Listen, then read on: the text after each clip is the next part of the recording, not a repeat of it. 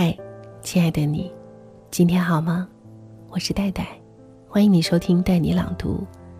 今天读的这篇文章是《永远杀不死的自卑感》，作者十九。这是一篇反向鸡汤，请随意代号入座。自卑在不同的人身上体现在不同的方面。写这个话题的时候，考虑蛮久了。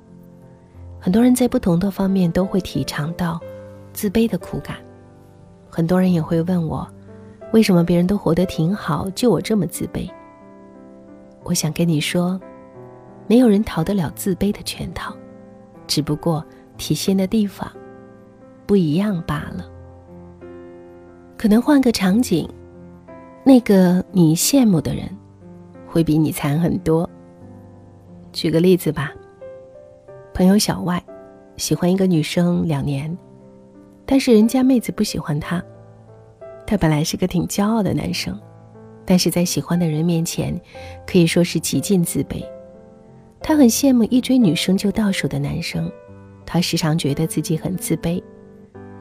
就在大学毕业一年之后的同学会，他曾羡慕的人没有一个比他混得好。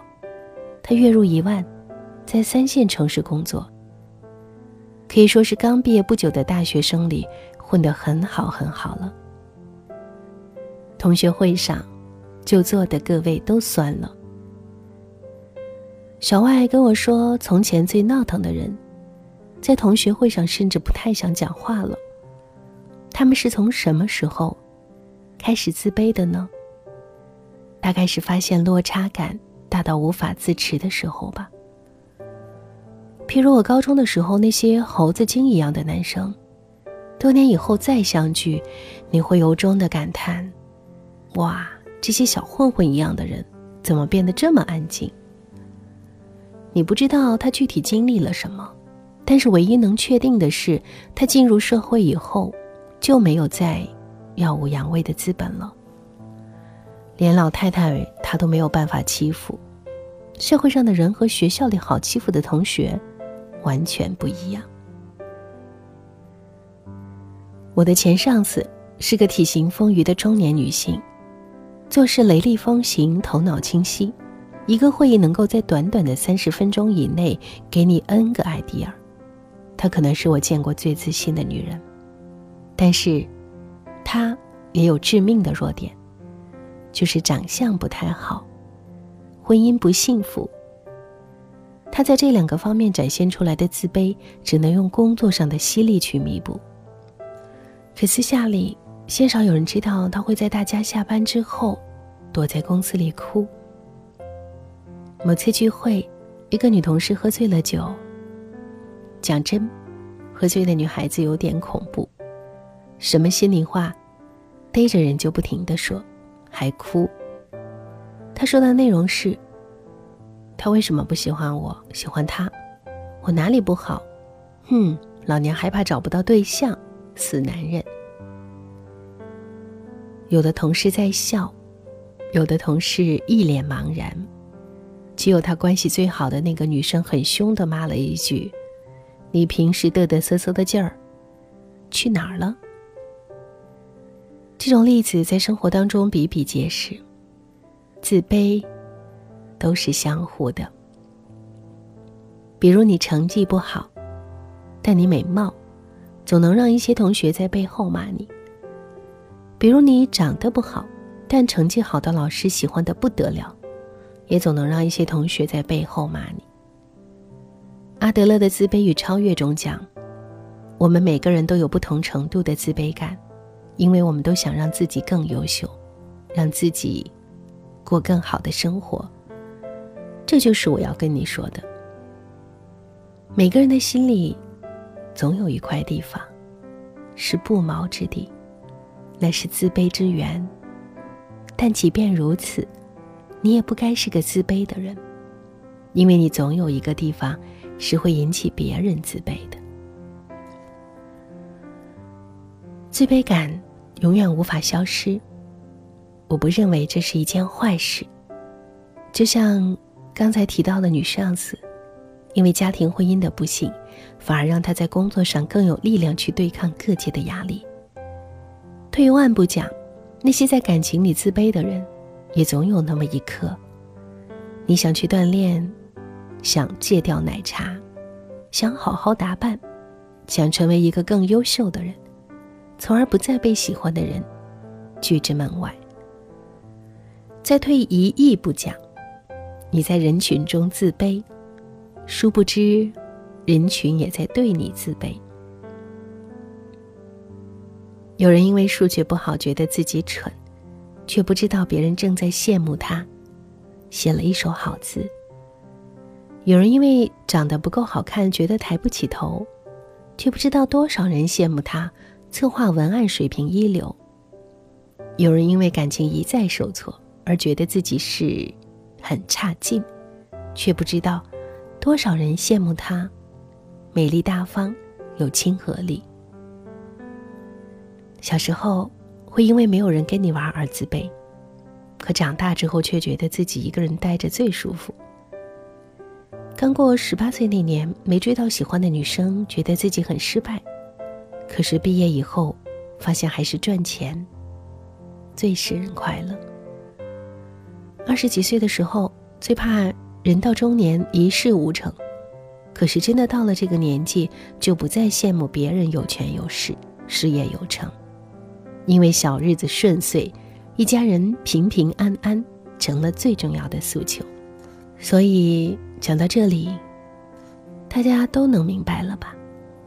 活在这个星球上的每个人都有着或大或小、方方面面的自卑感。没必要因为一个方面，或者几个方面，就自暴自弃。也不必羡慕别人，更不要总是和别人比较，来否定自己。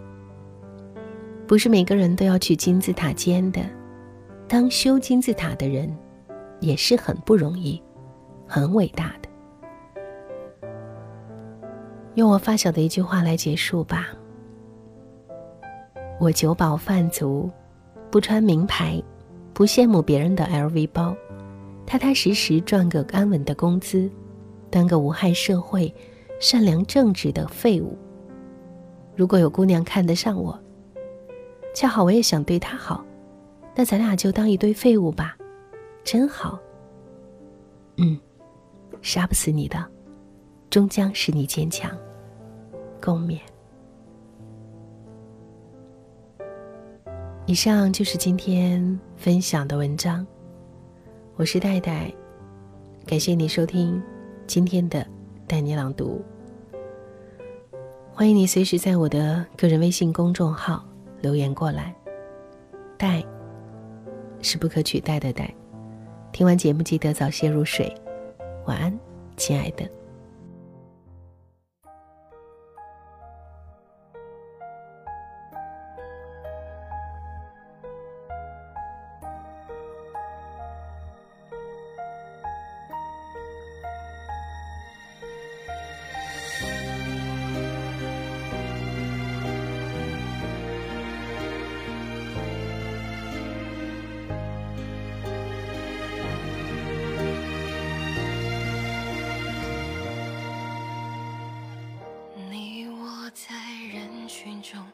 试着抓紧你的手，请不要甩开我，不会让你走。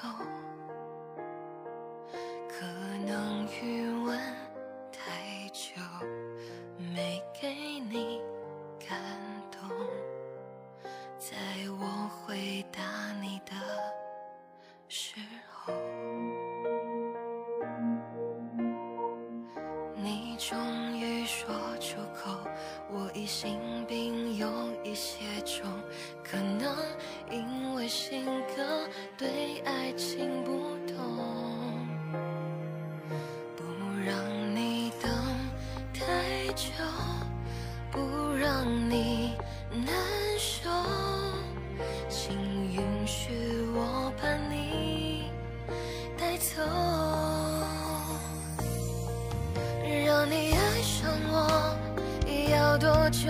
我已经爱上你，已走不动，想拉你的手。想吻你额头，我沉默太久，这一句我爱你说出口，我会用这一生为你守候，给不了感动，不要跟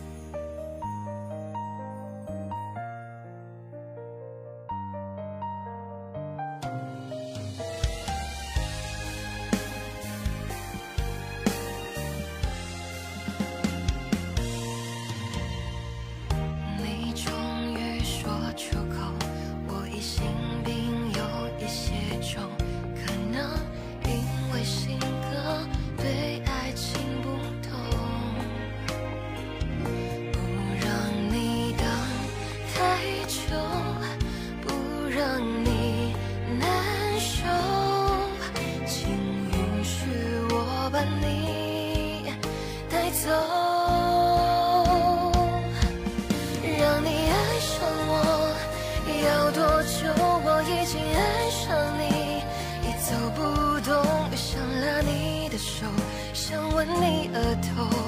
我沉默太久，这一句我爱你说出口，我会用这一生为你守候，给不